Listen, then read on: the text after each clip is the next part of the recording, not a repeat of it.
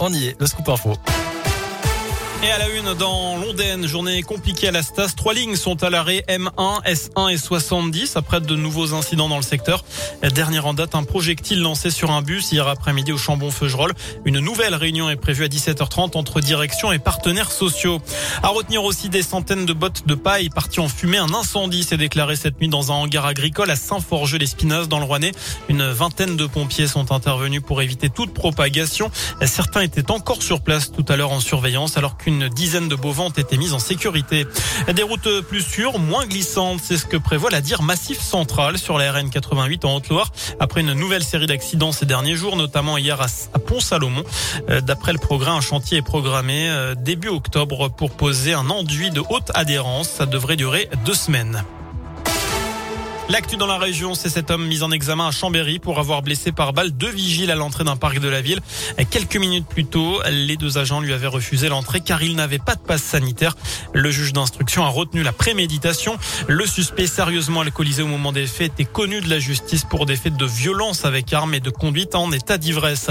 L'émotion ce matin à Toulouse, la ville commémore les 20 ans de la catastrophe d'AZF, une explosion qui avait fait 31 morts et plusieurs milliers de blessés aux abords de cette usine chimique. La France se souviens, c'est ce qu'a dit Emmanuel Macron. Pour le Premier ministre Jean Castex, la nation s'incline respectueusement en mémoire des victimes. En bref, en France aussi, cette réunion de crise à l'Elysée dans l'affaire des sous-marins. Un conseil de défense se tient ce mardi pour revenir sur ce contrat français de 56 milliards d'euros torpillé par les États-Unis, l'Australie et la Grande-Bretagne.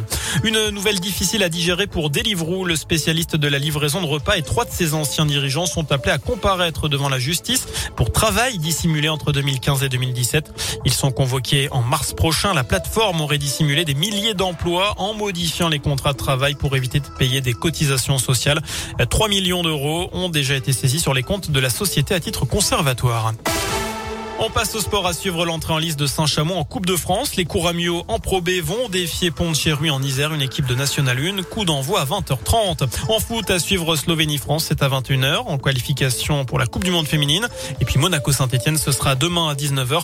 En attendant, le débat continue sur l'arbitrage après un certain penalty, celui de Neymar lors d'un match entre le Paris Saint-Germain et Lyon. C'était dimanche.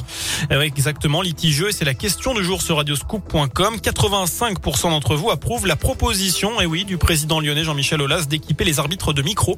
Vous avez jusqu'à 19h pour répondre sur notre site internet.